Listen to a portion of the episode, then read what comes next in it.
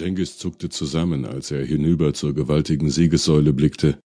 Eine fast göttlich erscheinende Gestalt zeichnete sich majestätisch vor der riesigen Kuppel ab, deren höchsten Punkt man nicht erkennen konnte.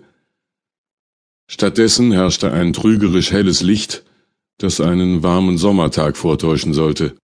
Und der Wind, der aus Richtung der Siegessäule wehte, kam etwas zu regelmäßig, um natürlichen Ursprungs zu sein.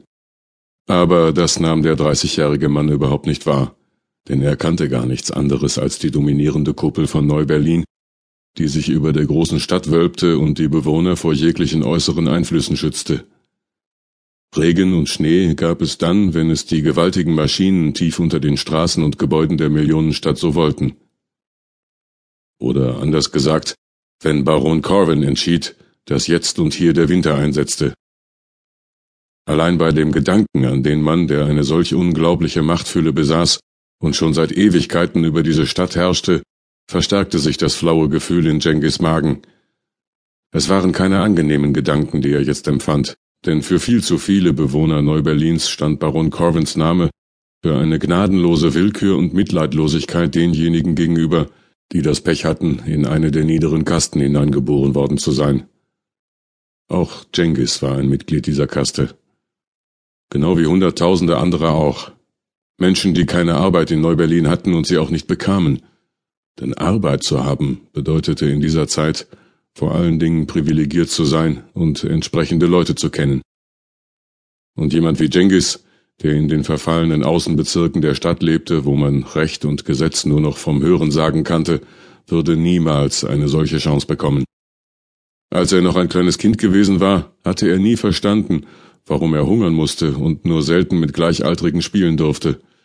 Stattdessen musste er tagelang mit seinen sechs Geschwistern in einer muffigen Wohnung ausharren und auf keinen Fall hinaus auf die Straße gehen, denn immer wenn die Jäger des Barons unterwegs waren, musste man um sein Leben fürchten.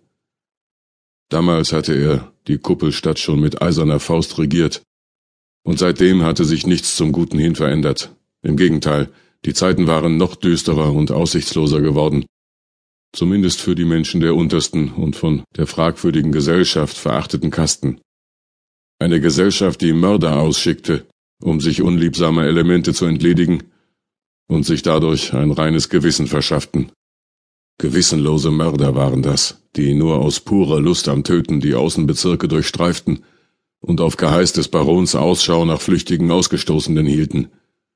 Dabei hatten Jengis und seine Familie längst begriffen, dass es gar nicht mehr darum ging, Nein, alle Menschen der unteren Kasten waren das Wild, das gejagt wurde, denn in dieser mitleidlosen Gesellschaft gab es keinen Platz mehr für sie.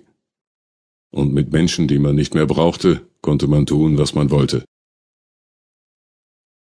Je näher Jengis zum Potsdamer Platz kam, umso wacher waren seine Sinne. Er durfte jetzt keinen Fehler machen, sonst würde es sein letzter sein.